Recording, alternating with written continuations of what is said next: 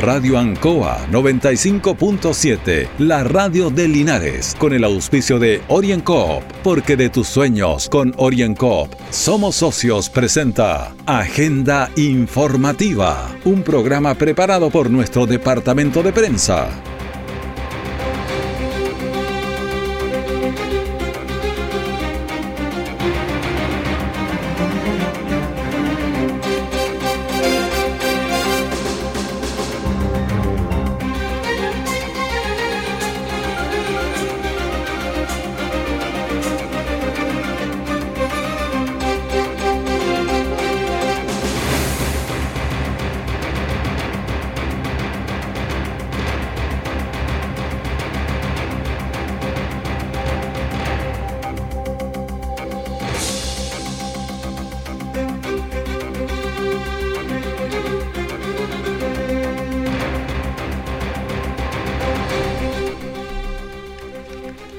Muy buenas tardes a los auditores de Agenda Informativa de Radio ANCOA. Lunes 28 de septiembre de 2020, Día del Derecho de Acceso a la Información, Día del Síndrome de Chiari, enfermedad rara y complicada. Agenda Informativa se emite desde los estudios de Radio ANCOA en Avenida Rengo 959, Dial 957, en internet radioancoa.cl, la televisión digital gratuita, canal 5.3 Vamos de inmediato a las informaciones de las últimas horas que han sido trabajadas durante la mañana por el Departamento de Prensa. Titulares para la presente edición. Linares salió de fase 1, está en fase 2 y muchas personas ya en el centro, filas en las farmacias, en los bancos. Tras cuatro días de búsqueda aparece joven extraviada en el trayecto Colbún Los perros de carabineros que entrena para detectar personas con COVID positivos estuvieron aquí en el Maule. El detalle de estas y otras informaciones ya viene.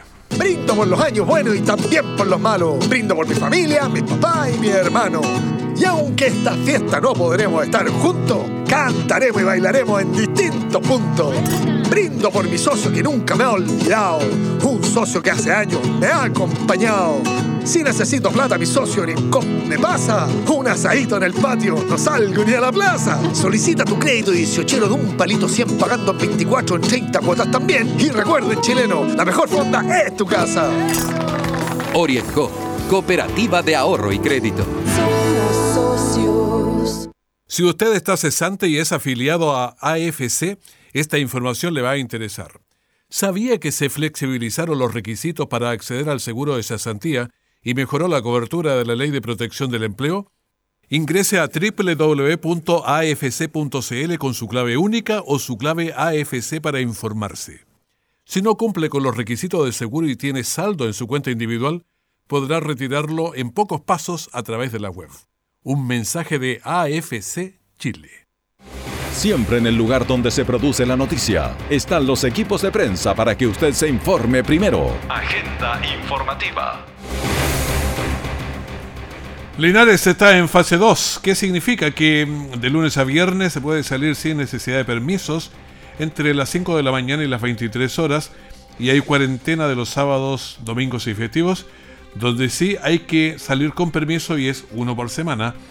Recuerde que esta es una etapa de transición y que si bien los casos eh, suben, vamos a volver al nivel 1. También debemos tener en cuenta que el coronavirus sigue muy activo, por lo que no se puede relajar ninguna de las medidas. Lo que nos reportan las personas que nos llaman dice que la verdad es que anda mucha gente en el centro. Hay filas en las farmacias, en los bancos, en las tiendas, en el INP y mucho taco también por autos por las calles. Escuchemos al alcalde Mario Mesa que ya dijo que temprano abrió la calle Independencia, por lo menos la mitad. Iniciamos la fase 2 de transición y hemos salido de cuarentena particularmente con un hecho simbólico, la apertura de calle Independencia, media calzada, desde Brasil hasta calle Manuel Rodríguez, está absolutamente abierta solamente para un tránsito vehicular, porque el resto de la calzada es para los peatones, para generar y garantizar el distanciamiento social, para evitar la proliferación de comercio ambulante que no es de la ciudad. Esperemos que actuemos con responsabilidad, con orden y el cuidado nace de todos y cada uno de nosotros para no contagiarnos de COVID-19. Bueno, esperamos que todos seamos muy responsables, hay que salir al centro a hacer las diligencias precisas, pero si puede evitarse el paseo, evítelo. Y cuando salga, salga siempre con la mascarilla puesta y bien puesta, que tape la nariz incluso. Bueno, son las informaciones que le entregamos a ustedes en este primer día en la fase 2. Kailin, Dakar, Clifford y Coffee son cuatro perros que el grupo de adiestramiento de carabineros, el grupo canino, entrena para convertirlos en biodetectores de COVID-19. Dos perros son de raza Golden Retriever y dos labradores Retriever y Carabineros, en una alianza con la Facultad de Medicina Veterinaria de la Pontificia Universidad Católica, trabaja con los canes para que detecten a través del sudor a personas contagiadas de coronavirus. Escuchemos a la teniente Fernanda Rubilar que nos dijo. Al momento hay cuatro canes que están participando en este proyecto, eh, del emblema verde, Dakar del emblema verde, Clifford del emblema verde y Coffee del emblema verde. Tenemos dos de raza Labrador Retriever y dos de raza Golden Retriever. Es una raza bastante afable con las personas, son muy amorosos, por lo tanto, si la persona llegara a tener contacto con estos perros, no generaría un impacto de miedo y obviamente sería algo maravilloso que la persona tuviera un contacto totalmente amigable con esta raza. Son razas buena onda, ningún problema, pero tienen un olfato ahí excelente y bueno, están a punto de ser los primeros perros biodetectores de Sudamérica. Estos ejemplares podrían estar trabajando a fines de octubre y de ahí con la práctica van a ir afinando cada día más el diagnóstico. Este ejercicio consiste principalmente en eh, detectar las personas que se encuentran con COVID-19 a través del marcaje pasivo que los canes realizan. Esto quiere decir que a través de las muestras de las personas que se encuentran positivas se le extrae sudoración axilar, que es una muestra inocua. ¿Qué quiere decir esto? Que no es contagiante para el ser humano, así como la sangre o la saliva que tienen un mayor riesgo. Y esta muestra de sudoración se encierra en un frasco, obviamente que está sellado, herméticamente esterilizado, se traslada a Santiago y es ahí donde el ejemplar puede olfatear estas moléculas volátiles que obviamente con la cantidad de células que tienen los perros olfativos, se puede detectar una persona que sí tenga COVID-19. A través de la Universidad Católica han tomado contacto con países europeos y asiáticos, lo que les permite conocer errores que se han cometido para evitarlos y así avanzar mucho más rápido en el entrenamiento. Los perros en general tienen 300 millones de receptores olfativos, es decir, 50 veces más que nosotros los humanos, y al ser entrenados pueden detectar el COVID-19 y muchas otras enfermedades. Orienco está presentando Agenda Informativa en Ancoa, la radio de Linares. Brindo por los años buenos y también por los malos. Brindo por mi familia, mi papá y mi hermano. Y aunque esta fiesta no podremos estar juntos, cantaremos y bailaremos en distintos puntos. Brindo por mi socio que nunca me ha olvidado. Un socio que hace años me ha acompañado. Si necesito plata, mi socio Orincom me pasa. Un asadito en el patio, no salgo ni a la plaza. Solicita tu crédito 18 de un palito 100 pagando en 24 en 30 cuotas también. Y recuerden, chileno, la mejor fonda es tu casa. Orienco, Cooperativa de Ahorro y Crédito. Nuestra central de prensa está presentando Agenda Informativa en el 95.7 de Radio Ancoa. Hoy es el día del síndrome de Chiari, enfermedad rara y complicada. En Linares hay un solo caso, otro en Hierbas Buenas y otro en Constitución, hasta donde sabemos. Durante la mañana conversamos con Nancy Muñoz, que es la madre de Montserrat Carrasco, una chica de 8 años que tiene este síndrome de Chiari. Bueno, esta enfermedad va en deterioro, va eh, aumentando, ahí hasta el, eh, eh, Montserrat tiene un tipo 1 y ahí hasta el, hasta el 4. El 3 y el 4 ya son los más graves. ¿Y avanzan a qué velocidad? O sea, no sé, puede que avancen a 10 años cada etapa o es rápido. Eh, es que depende el, organismo de la ah, persona. sí, no, que no todos son iguales. Pues hay unos que sí, que hay eh, niños que tienen son menores que Montserrat y están en peores condiciones. Hay chicos que a los 15, 16 años eh, ya, eh, si no se lo detectan a tiempo, eh, ya es más complicado incluso hasta para operarlo, porque corren el riesgo de quedar inválido. ¿Y la, y la operación, ah, cómo es? ¿Cuánto demora? ¿Algún detalle más? ¿Qué valor tiene? Eh, bueno, la, la operación en Chile cuesta alrededor de 10 millones de pesos. Ya, por lo menos Y- es eh, abordable, o sea, con una comunidad o canal que lo pueda hacer. Claro, pero eh, no es una cura tampoco, porque la operación es una descompensación de, la, de las amígdalas cerebelosas y no hay, no, no, no, no hay seguridad de que quede bien, Mm. que no queden secuelas o que se tenga que operar, no sé, por tres, cuatro veces, hasta cinco, incluso conozco una persona que lleva nueve operaciones a, Uh, ya. a sus 35 años. Eh, no es nada seguro, pues algo transitorio, provisorio nomás. Bueno, estamos con- conversando con Nancy Núñez, que es la mamá de Montserrat, que nos está contando de esta enfermedad que es complicadísima entonces. Sí, la verdad es que eh, yo estoy un poquito asustada con todo lo que he investigado cualquiera. porque eh, mi hija ya está presentando síntomas, tiene problemas de equilibrio en algunas ocasiones, eh, lo más frecuente que ella tiene son adormecimientos de sus piernas y entonces es porque ya el, el descenso de las amígdalas severosas eh, debe estar bastante. El año pasado tenía 5 milímetros de descenso. Este año eh, se va a hacer una resonancia, ahora estoy esperando la hora, para ver eh, cuánto más lo que han descendido las amígdalas cerebelosas. Eh, eso al descender mucho presiona la médula espinal y eso es lo que provoca los síntomas que puede ser dolor de cuello, dolor de cabeza, problemas de audición, el tema del equilibrio. Es un tema sumamente complicado, lo conversábamos en la mañana. Es una enfermedad muy extraña que afecta a Montserrat. Durante toda esta semana, partiendo de ayer, el CFT del Maule está celebrando la Semana del Turismo. Por eso conversamos con Paula Norambuena, jefa de la carrera de turismo del CFT, y esto nos dijo en parte de la entrevista que tuvimos. Eh, bueno, sí, eh, compartir eh, con quienes nos escuchan eh, que como carrera y como institución queremos relevar, ¿cierto?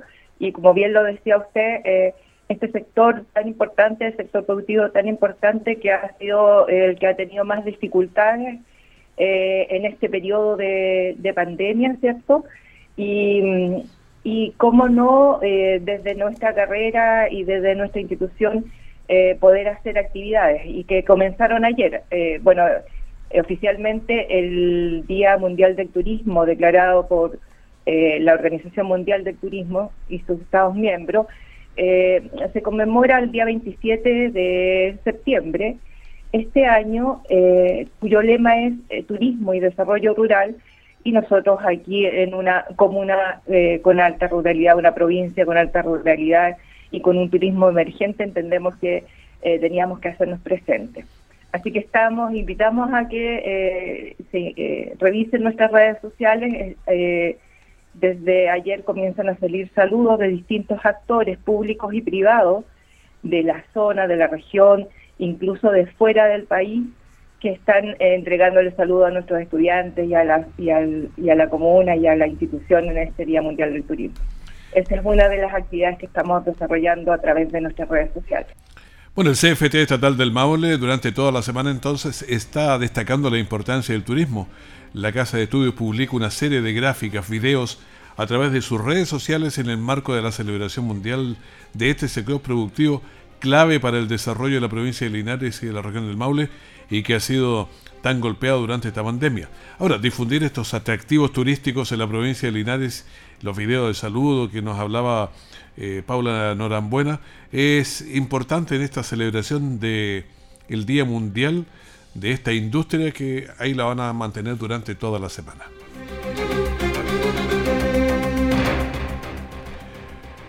Durante la mañana tuvimos una línea directa con el economista Rodrigo Godoy y conversamos sobre el plan de recuperación de empleos. Vamos a entregar un resumen a usted de lo que fue esta conversación. El gobierno acaba de anunciar esta iniciativa que con- contempla el fomento a la contratación de mujeres, jóvenes y personas con discapacidad eh, para ayudar a estas personas que han perdido sus trabajos. Ya sabes que llevamos más de siete meses en pandemia y bueno, eh, se meten la mano al bolsillo para sacar dos mil millones para lograr un millón de empleos que es la meta general.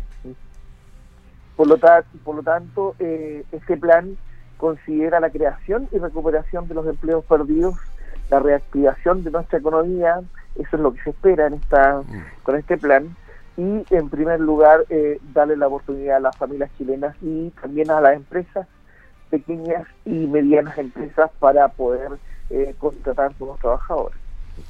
Bueno, este plan, ¿cuáles son los principales puntos que, tiene? Contiene dos puntos principales. El primero es la creación de empleo, que es eh, un beneficio equivalente al 50% del sueldo bruto de cada nueva contratación, con un tope de 250 mil pesos mensuales que se le va a aportar al empleador para contratar a una persona. En el caso de trabajadoras mujeres, jóvenes o personas con discapacidad, el beneficio sube a 60% del sueldo bruto con un tope de 270 mil pesos mensuales.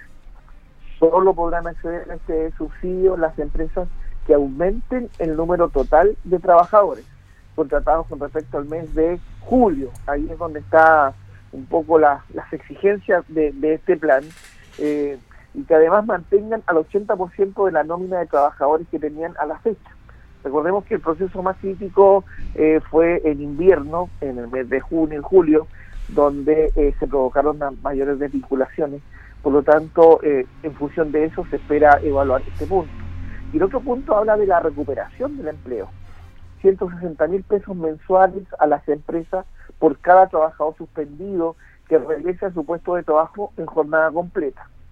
Este plan está dirigido a empresas que hayan tenido una caída de un 20% o más en sus ventas o ingresos durante los meses de abril a julio del presente año en comparación al mismo periodo del año 2019.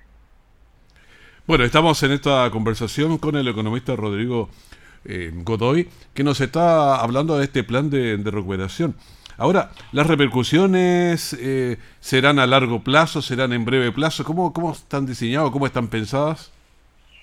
Este plan comienza ahora mismo, a partir de esta semana, por lo tanto la repercusión debería verse el próximo mes ya con las con estas primeras contrataciones que estas familias van a poder acceder a su eh, a un sueldo mensual, recuperar su trabajo, las personas que estaban trabajando o las personas que hace tiempo ya que no trabajaban, que estaban cesantes y que pueden eh, reactivarse con empresas que hoy día eh, también puedan operar en las distintas fases de, de las comunas de este país. Tú sabes que estamos con distintas fases eh, donde no todos los rubros pueden operar, por lo tanto también la empresa tiene el otro desafío de dar las garantías eh, sanitarias para que ellos puedan operar y, puedan funcionar. Son varios los factores que, que van a permitir que esto pueda ocurrir y también la empresa es la que tiene que postular a este beneficio para poder incorporar o reincorporar a trabajadores. ¿Ese beneficio por cuánto tiempo va a ser? Si contrata una empresa a un trabajador, ¿va a estar cuántos meses, un año? O sea, ¿cuánto tiempo va a ser? Por seis meses es lo que está eh, contemplado en, en el punto máximo de, acceso a este beneficio. Ahora, una cosa que creo que es importante ahora, las repercusiones económicas que pueden venir, eh, porque estamos en una nueva fase aquí en Linares que habría comercio de lunes a viernes hasta las 6 de la tarde, pero ya permite alguna actividad, a diferencia de la fase 1 que no teníamos nada. Así es, esperamos que también Linares de a poco se vaya reactivando y también el llamado es a la gente que eh, ayude. Eh, en esta etapa eh, es cuando se le pasa el autocuidado a las personas. el contagio va a depender hoy día netamente de las personas, porque va a estar la libertad de libre tránsito de lunes a viernes. Eh, también las empresas van a poder operar de lunes a viernes en los distintos rubros que se puede operar dentro de una fase 2. Entonces, y la gente que también se mueve a través del comercio ambulante, de, distintos comercios eh, informales. Por lo tanto, eh, es importante cuidar el flujo, que las personas sean responsables, que no nos volquemos como estuvimos con tanta gente en el centro de Linares por distintos motivos, que eso llevó a, a tener esta cuarentena en fase 1, que fue una cuarentena completa, ¿no es cierto? Eh, por lo tanto, es importante que la gente eh, tenga autocuidado y que las empresas también que van a operar y que están reactivándose aquí en Linares luego de haber estado cerradas por un mes prácticamente, eh, puedan también dar las garantías, las familias se preocupen de la distancia social, de andar con su mascarilla y que esto signifique eh, que sigamos avanzando y no que nos evalúen nuevamente y volvamos a, una fase 1, que retrocedamos. Por lo tanto, es importante que el comercio hoy día dé las garantías a la gente, a los dinarenses, a también a los vecinos que vienen de las comunas de fuera, para que podamos eh, funcionar de una manera eficiente, con seguridad y podamos seguir avanzando a la fase 3 porque en la medida que seguimos avanzando, más rubros de empresas van a poder seguir operando. Recuerden que igual hay muchos emprendedores que hoy día están sin poder funcionar o que solo lo hacen a través de servicios online, eh, a distancia, eh, que eso también no es un ingreso permanente ni, ni de grandes flujos, por lo tanto es importante ir recuperando de a poco eh, que todos los rubros puedan funcionar, sobre todo en nuestra comuna que está tan deprimida laboralmente. Ojalá que todos funcionen. la conversación que tuvimos en la mañana con Rodrigo Godoy sobre este plan de recuperación de empleos. Orienco está presentando Agenda Informativa en Ancoa, la radio de Linares. Brindo por los años buenos y también por los malos. Brindo por mi familia, mi papá y mi hermano. Y aunque esta fiesta no podremos estar juntos, cantaremos y bailaremos en distintos puntos. Brindo por mi socio que nunca me ha olvidado. Un socio que hace años me ha acompañado si necesito plata, mi socio Orienco me pasa. Un asadito en el patio, no salgo ni a la plaza. Solicita tu crédito 18 de un palito 100 pagando 24 en 30 cuotas también. Y recuerden, chileno, la mejor fonda es tu casa. Orienco, cooperativa de ahorro y crédito. Todo el acontecer noticioso del día llega a sus hogares con la veracidad y profesionalismo de nuestro departamento de prensa. Agenda informativa. El 5 de noviembre próximo eh, se cumple un año desde la fecha en que los vecinos del sector de Marimaura alertaron sobre los daños en el puente del sector. Con fotografías constataron las fisuras en los pilares del puente y a su vez la sobredilatación de las uniones de pistas en la superficie. Escuchemos a Janet Gutiérrez, que es la presidenta de la Junta de Vecinos Marimaura vinieron a ver lo de vialidad en la fisura del puente, en la cual a la fecha no se han pronunciado en nada. Estamos preocupados porque no se ha hecho ninguna mantención, nada con respecto al puente. Mario Navarro, director de Obras Municipales de San Javier, sobre el mismo tema del puente. Todavía no hay nada arreglado. ¿Y hay una clara falta de mantención? No hay ninguna mantención. La verdad es que tenemos las mismas fotos que tenemos hace un año atrás. Por lo que se ve, no, no ha habido una mantención como nos dijeron es un puente que se ve robusto, fuerte, imponente, pero tiene sus fisuras como muchas cosas en la vida.